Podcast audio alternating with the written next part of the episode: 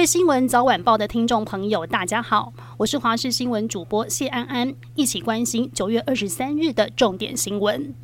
美国联准会升息三码，台湾央行也宣布升息半码，存准率提高一码。中央大学台经中心执行长吴大任认为，现在台湾景气转趋保守。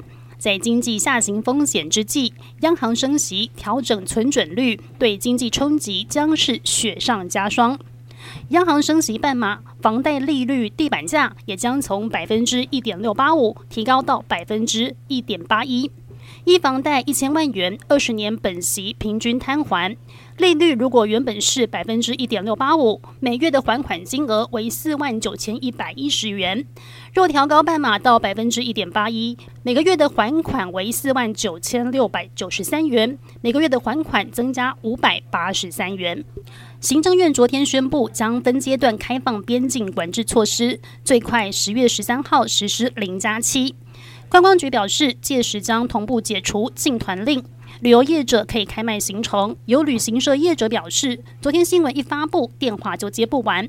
不只是旅客在询问行程，同业间也在互相咨询，因为完全看不到详细的配套及执行办法。呼吁指挥中心尽快公布细节，好让业者能超前部署。而看准疫后的出国潮，国内各家航空公司也摩拳擦掌，纷纷增加班次，为接下来的旅游热潮预做准备。民众党新竹市长参选人高虹安日前被曝博士论文抄袭后召开记者会说明，却因为说出疑似占学历的言论引发网友不满。事后他为此道歉，然而又遭酸是靠补习才考上台大硕士。对于高虹安在节目中落泪，党主席柯文哲说是女生被恶霸欺负后咬一口反击，怎么变成要讨论为什么咬人呢？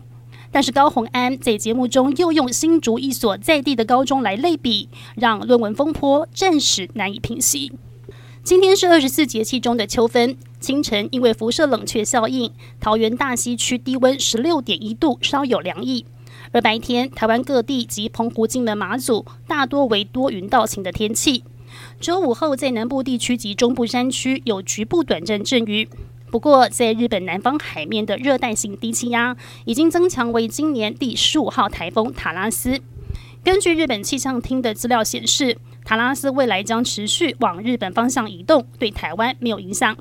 而另一个位于菲律宾东方海面的热带性低气压，未来将朝吕宋岛方向前进，短期内对台湾也没有直接影响。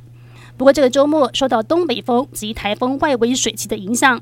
北部东半部地区将转为有短暂阵雨的天气，提醒您周末安排活动要特别注意。